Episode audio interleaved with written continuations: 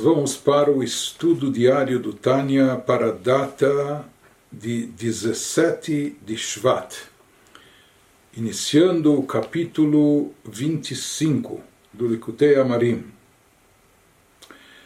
No capítulo anterior, nos foi explicado como, através de toda e qualquer transgressão, a pessoa se aparta de Deus, a pessoa se desvincula do Criador transgredindo sua vontade. E por isso, nesse aspecto, todo e qualquer pecado ele se enquadra também na categoria de Avodazara.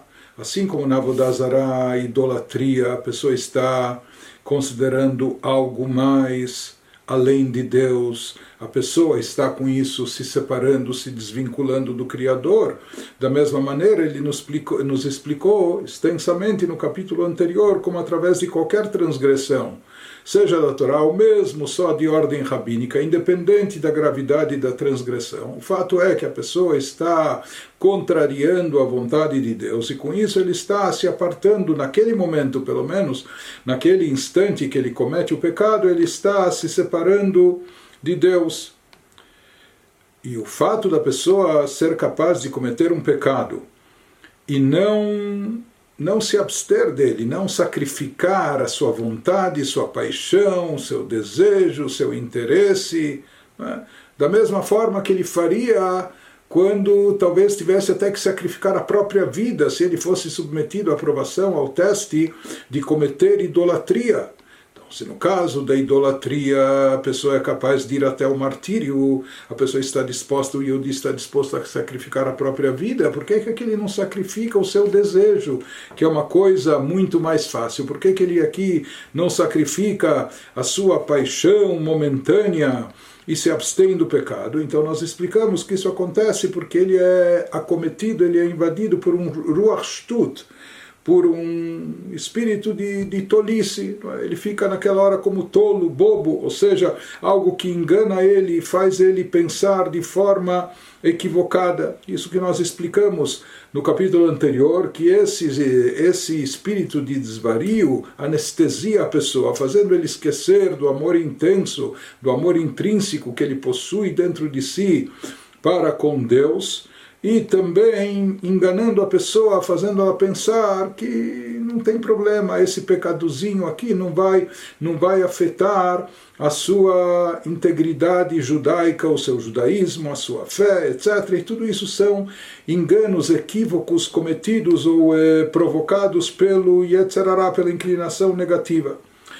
A partir daquilo que nós explicamos no capítulo anterior, ele vai nos dizer agora, concluindo essa sequência de capítulos que ele vem nos explicando desde o capítulo 18 até agora o capítulo 25, ele vai nos explicar como a partir de toda essa exposição, nós vamos entender o versículo bíblico que ele estava se referindo, como é muito próximo de ti a coisa, a coisa quer dizer aqui eh, a prática de Torah e mitzvot em todos os seus aspectos, seja na tua boca os preceitos que envolvem a atuação verbal da pessoa, o bilvavchai, mesmo aquilo que está, o que tem que estar no teu coração, ou seja, que você tenha o sentimento genuíno de amor e reverência a Deus no teu coração, lá assotou que te leve a fazer, a praticar, a cumprir toda a Torá e mitzvot.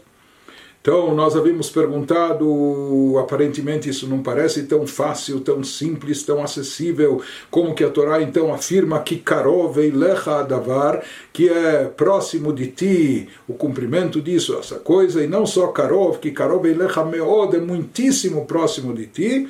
Então ele volta a isso e nos explica, Vezeu Shekatuv, que Karov Lecha Davar Meod, Shebechol Et Uvechol Shah, Beyado Shel Adam תכליתו הוא להעביר רוח שטות והשכחה מקרבו, ולזכור ולעורר אהבתו להשם אחד, המסותרת בוודאי בלבבו בלי שום ספק. Traduzindo, ele nos diz que a partir de tudo que nós vimos, no, estudamos nos capítulos 18 a 24, isso nos permitirá explicar o versículo bíblico em Deuteronômio 30, a coisa está muitíssimo ao teu alcance, etc. Ou seja, a devoção está muitíssimo ao teu alcance. Não só a prática das mitzvot, mas até a devoção no, no seu íntimo, no teu coração.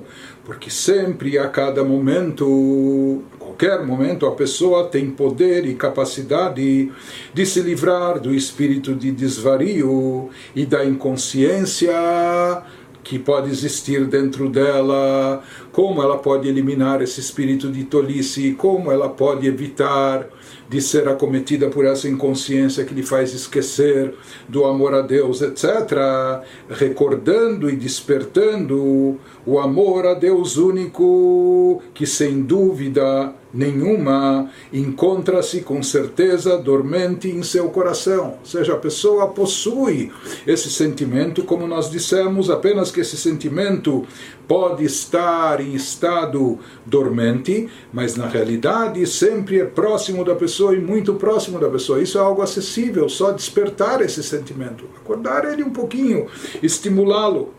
Na realidade, se nós formos eh, comparar com aquilo que o Alter Rebbe nos explicou até o capítulo 18, até o capítulo 18 ele também nos falou do amor a Deus e que o amor a Deus é a fonte do cumprimento de todos os preceitos da Torá, é, é o sentimento motivador que estimula e que leva à prática de todos os preceitos. Porém, o amor que ele se referia até o capítulo 18 era um sentimento gerado por pensamento, ou seja, um sentimento, uma emoção decorrente da meditação.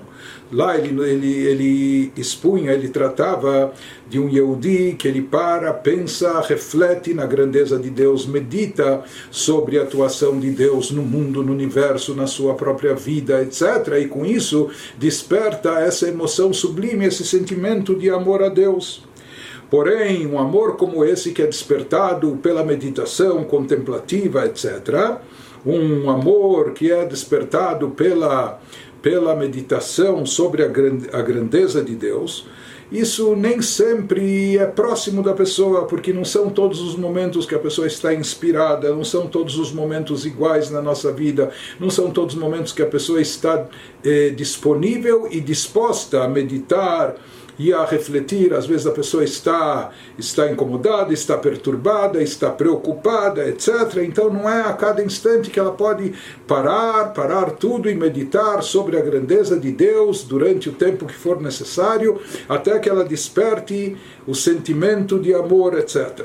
Porém, aquilo que ele vem nos explicando a partir do capítulo 18, desse amor dormente, esse amor intrínseco que já está presente, que é algo até hereditário que nós obtivemos dos nossos patriarcas, isso já está presente dentro de nós. Não é uma coisa que precisa ser gerada, precisa ser criada, precisa ser apenas despertada, estimulada. Isso, isso sim é algo muito fácil e muito próximo da pessoa é algo muito acessível e através disso, no momento que ele traz à tona, se recorda, se lembra desse amor que ele possui, esse amor dormente, isso já é suficiente para eliminar esse espírito de desvario de dentro dele.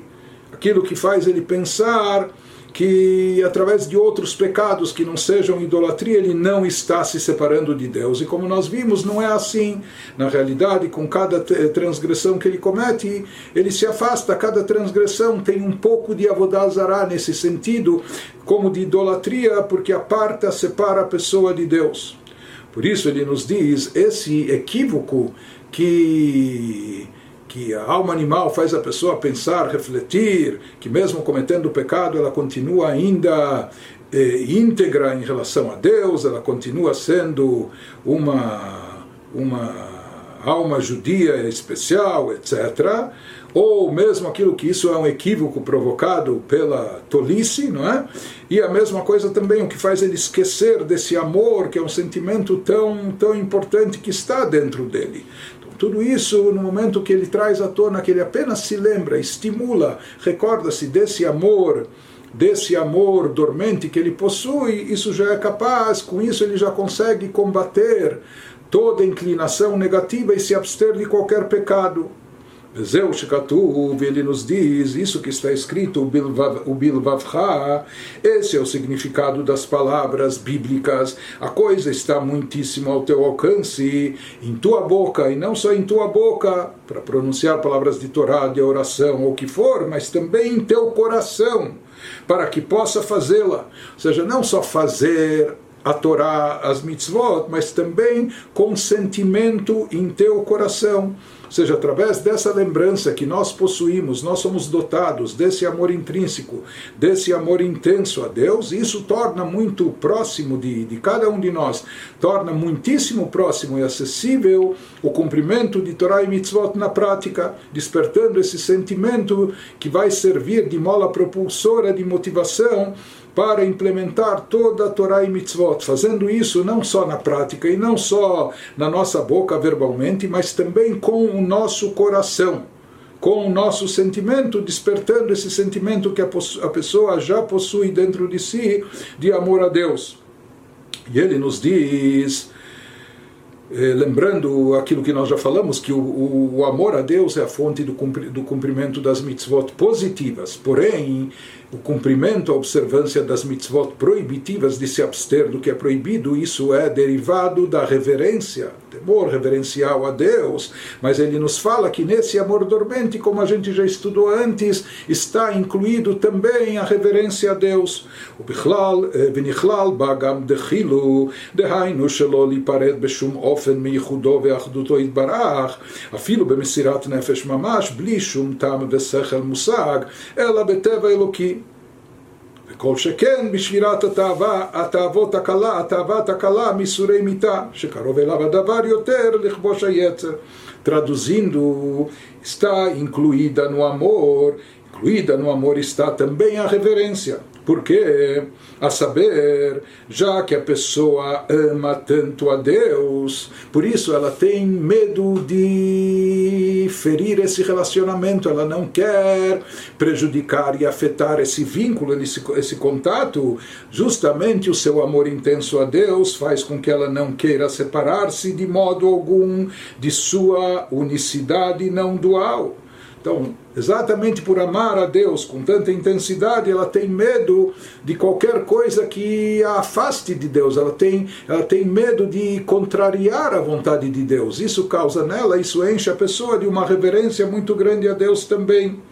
A tal ponto ela tem medo e receio de contrariar a vontade do seu amado de Deus, mesmo que isso signifique realmente sacrificar a vida, como no caso da ameaça quando a pessoa é submetida à provação de, de renegar o judaísmo, de fazer avodazará, de cometer idolatria, mesmo que isso signifique para a pessoa sacrificar a vida sem nenhuma lógica convincente ou raciocínio apreensível, e não é uma coisa lógica. A pessoa sacrificar a própria vida. Ele poderia imaginar que ele vai, ele vai fazer um gesto externo. Ele não acredita nisso, só só para quem queira ver e durante alguns segundos ou um minuto e depois ele volta à sua fé e etc. Mas essa atitude, essa, essa teimosia, essa determinação obsessiva em não querer contrariar a vontade de Deus de forma alguma, nem, nem mesmo de, de forma externa, e nem só sequer por um minuto, isso é algo que não tem nenhuma lógica convincente ou raciocínio apreensível, porque isso é algo suprarracional, isso é derivado de uma fé muito intensa. Isso acontece por quê? Mas apenas por causa da alma divina naturalmente presente dentro da pessoa. Ou seja, isso, essa atitude é derivada, é fruto da alma divina que é infinita, ilimitada, suprarracional, etc., que está dentro da pessoa.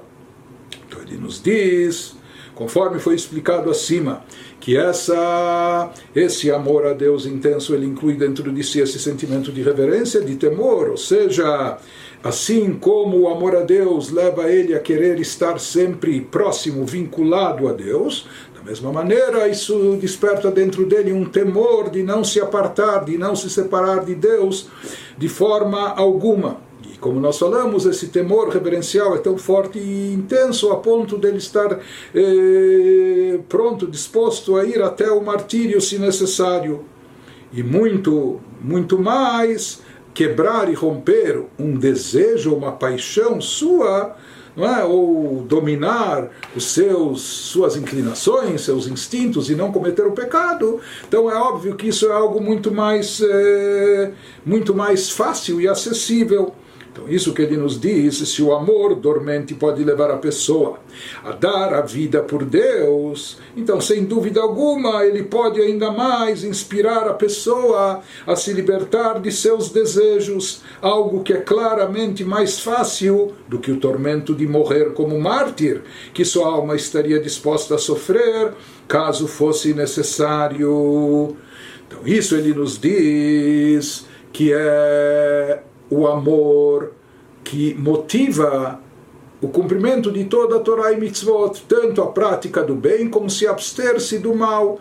Eh, ou seja, a solução, a fórmula já se encontra dentro de nós mesmos, com um sentimento que já existe dentro de nós, que não precisa ser criado, não precisa ser inventado, produzido, já está presente dentro de nós, basta apenas despertá-lo.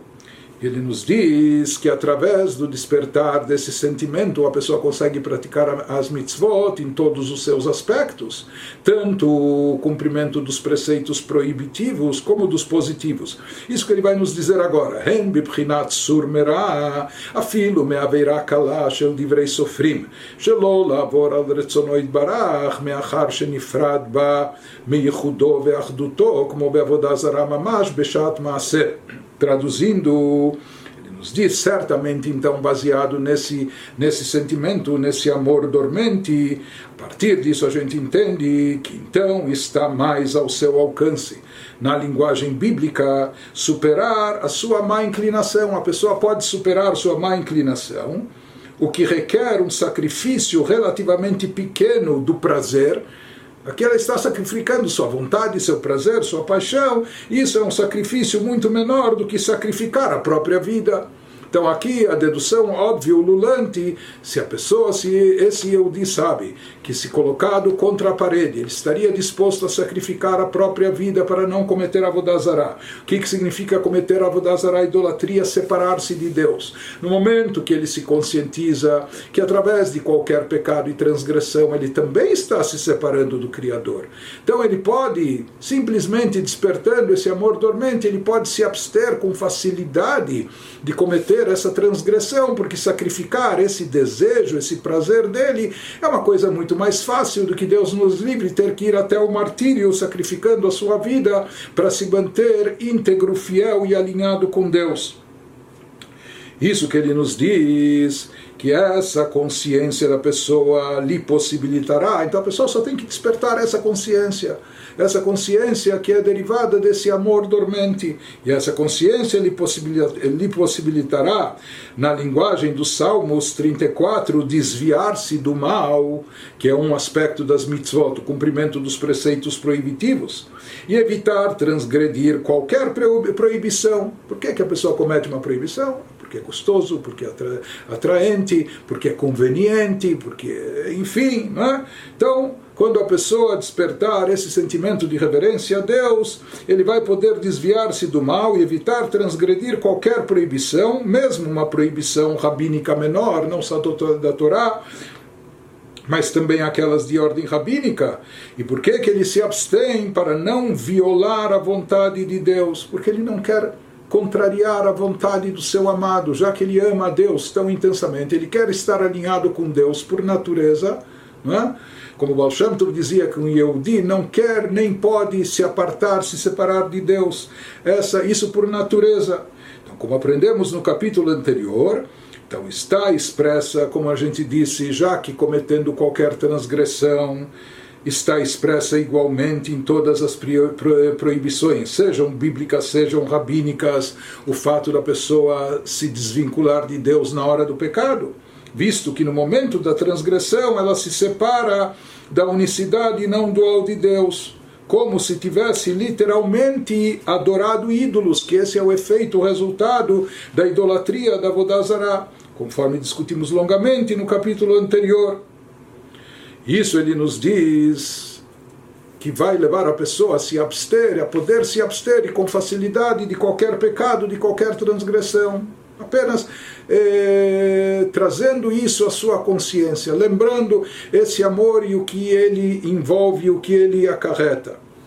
Porém, aqui a gente ainda poderia pensar, questionar, ainda aqui haver uma, um questionamento, uma pergunta.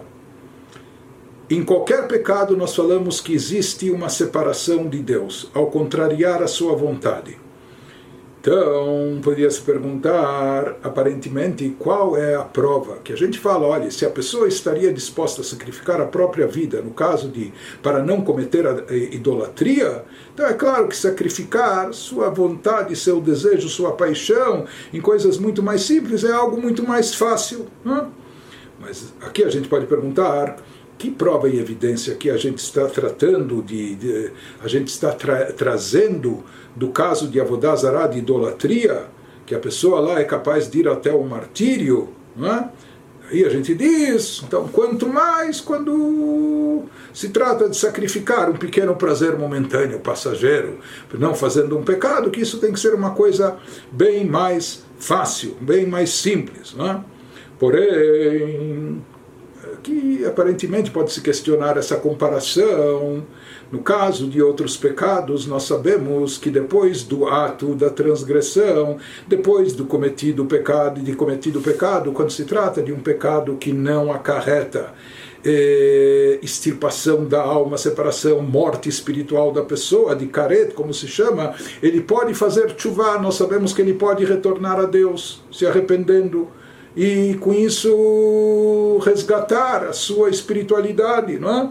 Diferente de Avodazará, Avodazará é atravessar a linha vermelha de forma total. Avodazará é idolatria, isso é negação da unicidade de Deus, da existência do Deus único que isso é realmente um pecado transgressão grave que de acordo com a Torá é, é sujeito a esse essa é, provoca esse corte da conexão da alma. Isso é uma morte espiritual. Então a gente poderia pensar talvez é diferente. No caso de Avodazará já que no consciente ou subconsciente o Yehudi, o judeu sabe que isso vai acarretar uma morte espiritual isso vai acarretar é, uma cisão, um corte da sua conexão com a sua fonte e raiz, com a divindade.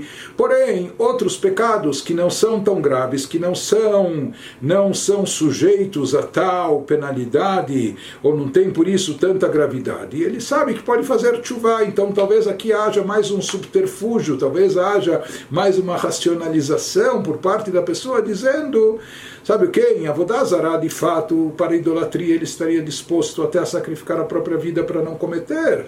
Mas outros pecados, no fundo, no íntimo, ele pode estar pensando, talvez não são tão graves, pelo menos pelo fato de que em seguida eu posso fazer chuva depois, agora ele vai aproveitar, ele vai usufruir, fazendo o pecado, não é? vai satisfazer sua vontade, seu prazer, e ele fala depois, eu sempre tenho a chance de me arrepender, de, de retornar a Deus, de corrigir o meu ato, de espiá-lo. Então ele nos diz que na realidade esse raciocínio não procede. Por quê? Porque pela, pela Allahá, mesmo em caso de idolatria, que é uma coisa tão grave que causa essa cisão, esse corte de conexão com a fonte de origem, essa morte espiritual, etc.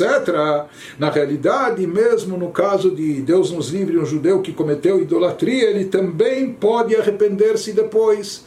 Se fosse para se basear na, na possibilidade de chuva em seguida, então mesmo idólatra também pode fazer chuva seja, o Yehudi, mesmo quando submetido à aprovação, a esse teste de cometer idolatria, ele também poderia racionalizar, pensando, sabe o que ele faz agora? Ele não deveria fazer, não deveria se ajoelhar, se curvar, etc. Mas sabe o que? Depois ele vai fazer chuva. Ele também poderia se basear nesse raciocínio, nesse pensamento. Mas na prática, nós vemos que a reação dos Yehudim não foi essa. Eles literalmente foram até o martírio. E na realidade nós vamos ver, nós vamos ver que essa questão de chuva posteriori tem suas limitações, mas nós vamos ver isso em seguida. Então ele nos fala, Haomer, Mas o fato é que um Yehudi, mesmo no caso de Avodazará de idolatria, mesmo que nesse caso também ele poderia fazer chuvá depois, mas ele não se baseia nisso, nessa possível chuvá em seguida, e ele vai e sacrifica a sua própria vida. Então ele nos diz: Ve'av she'aomer echtav maspikim quanto ao fato de que se uma pessoa disser pecarei agora e me arrependerei depois, disso depois, não lhe será dada oportunidade de arrepender-se, assim afirmam nossos sábios no Talmud, no Tratado Yomá, o que sugere que arrepender-se depois nunca é uma opção para nenhum tipo de transgressão. Ou seja, nós temos essa afirmação dos sábios, não é? Aqui ele está dizendo, tudo bem, eh, a pessoa poderia pensar que ele vai cometer uma falha e depois ele vai se arrepender. E nós falamos que até em Avodazara ele poderia se arrepender em seguida. Mas aparentemente a pessoa poderia pensar, ou nós poderíamos imaginar que até tecnicamente isso não procede. Por quê? Porque alguém que se baseia na possibilidade de fazer chuva depois e a partir disso e por causa disso ela comete o pecado, e depois ele acaba não conseguindo fazer chuva. Por quê? Porque aqui se diz que a própria chuva motivou o pecado. Certo? A pessoa fez o pecado porque estava se baseando na chuva depois. Então aquele que diz eu pecarei depois farei chuva, lá de cima não lhe dão oportunidade de fazer chuva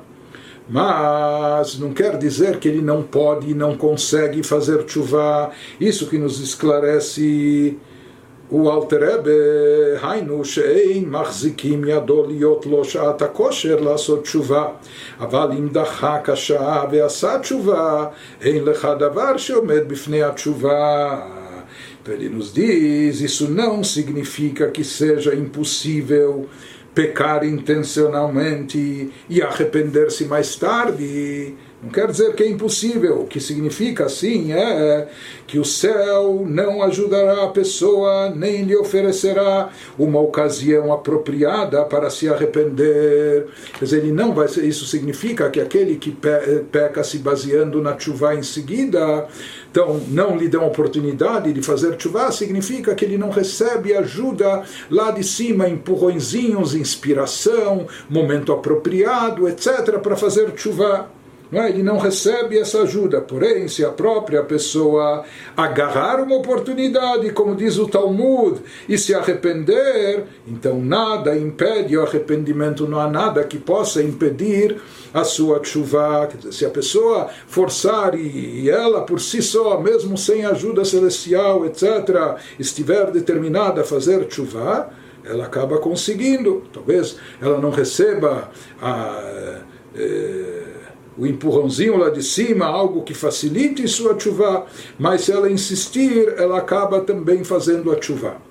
Então, daqui nós vemos que até Deus nos livre no caso de Avodazara, até no caso de idolatria, quando também sobre isso é, é possível é, a chuva, e mesmo que a pessoa estivesse pensando ela vai pecar e depois fazer chuva, que lá de cima não cooperam com ela, não colaboram, mas como nós vimos, se a pessoa estiver determinada, ela consegue.